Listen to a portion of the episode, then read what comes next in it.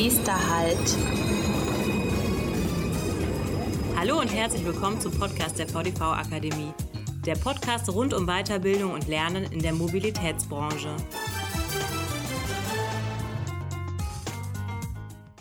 Hallo und herzlich willkommen beim Podcast der VDV Akademie. Mein Name ist Sabine Brettenhofer und unser nächster Halt ist das Thema Nachtzug. Begrüßen darf ich dazu eine echte Expertin, Michaela Huber.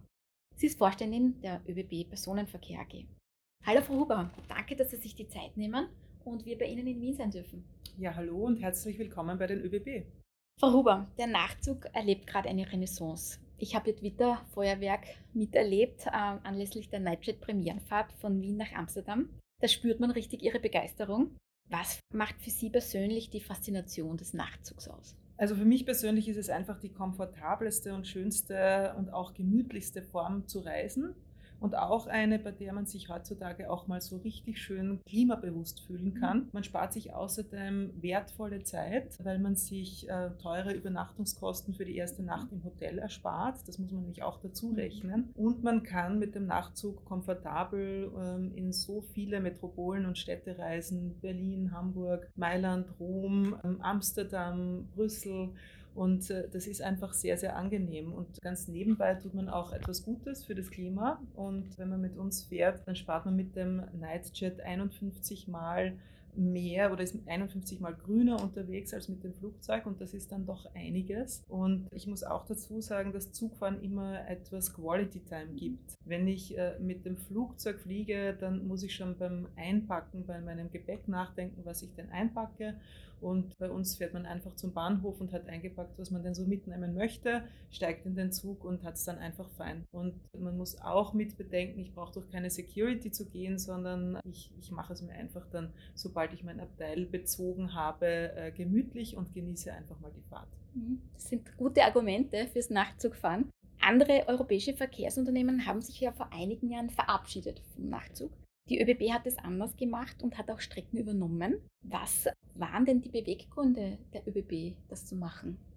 Ja, wir haben einfach immer an das Nachtzugnetz geglaubt und deshalb haben wir 2016 die Nachtzüge von der Deutschen Bahn auch übernommen. Das war zu einem Zeitpunkt, als äh, viele andere gesagt haben, also andere Staatsbahnen, nein, das kommt nicht wieder, das lassen wir lieber mal.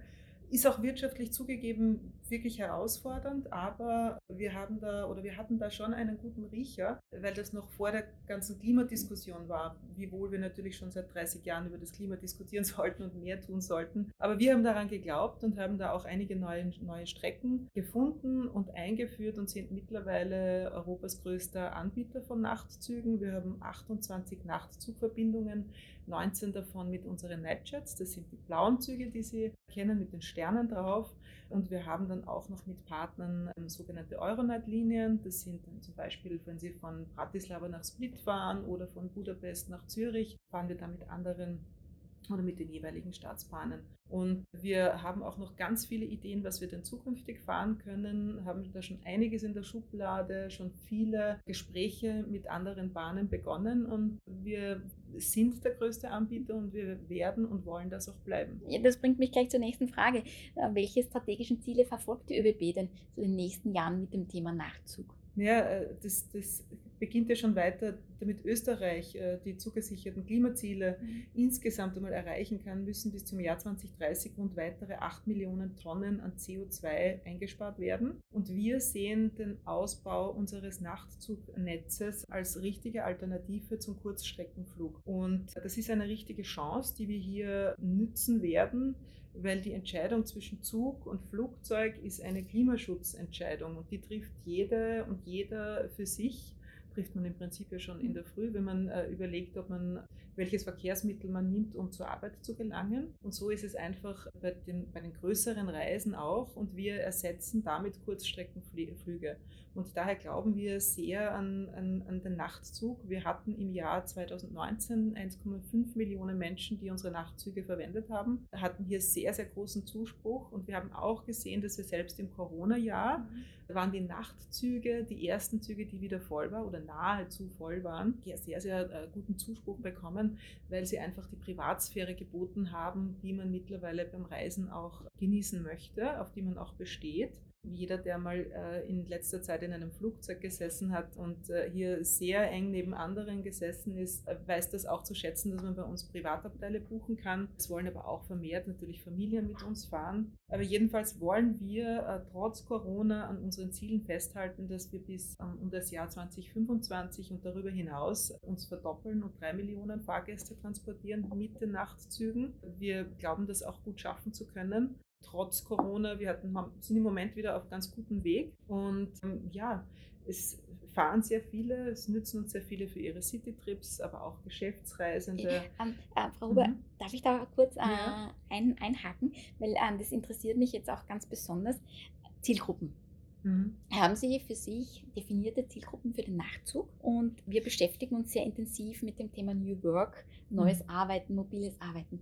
Ist das auch eine definierte Zielgruppe und merken Sie das auch, dass es gut in Anspruch genommen wird? Naja, New Work, ich würde mir wünschen, dass sich da mehr im Zug abspielt, weil wir ja sehr auf die Geschäftsreisenden verzichten müssen. Ja, weil sich viele natürlich ins Homeoffice zurückgezogen haben oder erkannt haben, dass man nicht immer zu jedem Meeting anreisen muss. Das tut uns natürlich auf der einen Seite weh, aber wir bieten, um zu Ihrer Frage zurückzukommen, äh, für jeden Geldbeutel etwas. Da gibt es die günstigen Sitzplätze, die natürlich eher die jüngere Zielgruppe in Anspruch nimmt und da ist man schon mit 29,90 am Weg durch Europa dabei.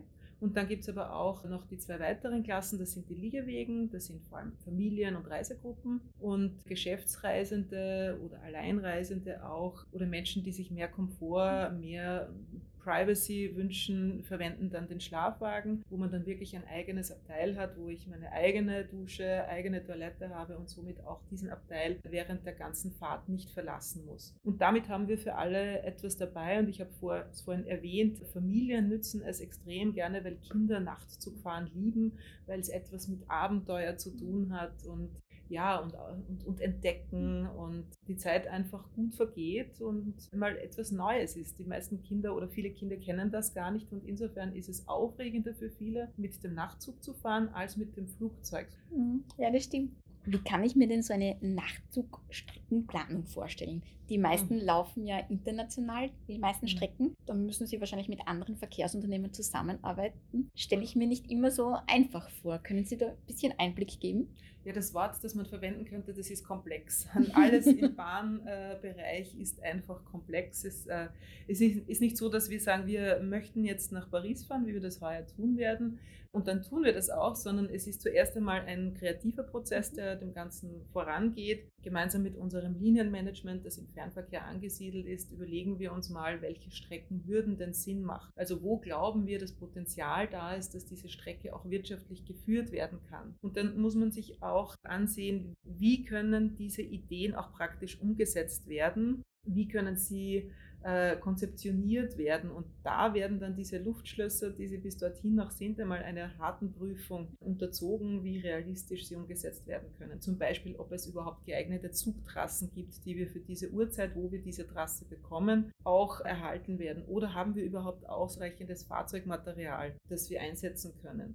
Und das alles muss dann immer dieser Wirtschaftlichkeitsbetrachtung auch standhalten und wir müssen auch äh, mitbedenken, ob es denn am Zielbahnhof dann, dann auch den entsprechenden Bahnsteig gibt, der zu dieser Zeit auch frei ist. Wir sind ja da an großen Bahnhöfen. Amsterdam ist zum Beispiel einer der meistbefahrensten äh, Bahnhöfe Europas. Und wir stehen da genau zu einer Zeit am Vormittag, frühen Vormittag, äh, wo natürlich sehr viele andere Pendlerzüge auch äh, diesen Bahnsteig benutzen würden. Wir müssen außerdem zu, zu sehr vielen Rush-Hours durch größere Metro Metropolen fahren, wie zum Beispiel durch Köln. Und unser Nachtzug ist ja eine ja, im Vergleich zu den äh, kleinen, wendigen, kurzen Pendlerzügen ist ja eine, eine lange Schlange, die sich da eher behäbig dann durch die Stadt schlängelt. Und da haben natürlich nicht alle eine große Freude mit uns, weil wir damit die Trasse auch besetzen. Und das alles muss mit bedacht werden. Und auch müssen wir sehen, äh, nehmen wir auch niemanden sonst von unseren eigenen Zügen den Weg weg, also die Trasse weg oder auch den, es gibt eine Hackordnung auf der Schiene. Das ist zuerst der Personenverkehr und dort wieder zuerst der Fernverkehr, dann der Nahverkehr und dann kommt erst der Güterverkehr. Und das ist eine, Gemenge, eine Gemengelage, das wir in Betracht ziehen müssen. Und natürlich müssen wir auch in Gespräche treten mit unseren Partnerbahnen, denn ohne die Partnerbahnen der entsprechenden Destinationen geht es natürlich auch nicht. Und erst dann, wenn das alles erledigt ist, können wir dann auch äh, nach einem harten Stück Arbeit das Ganze finalisieren, umsetzen. Und das alles haben wir getan, um ähm, heuer zum Beispiel Amsterdam einzuführen oder im, im Dezember, Mitte Dezember dann nach Paris zu fahren. Können Sie uns sagen, wie lange circa die Vorlaufzeit ist, wenn Sie sagen, okay, wir planen jetzt nach Paris mhm. zu fahren? Wie viel Zeit muss man da circa einplanen? Äh, eineinhalb Jahre sollte man schon einplanen.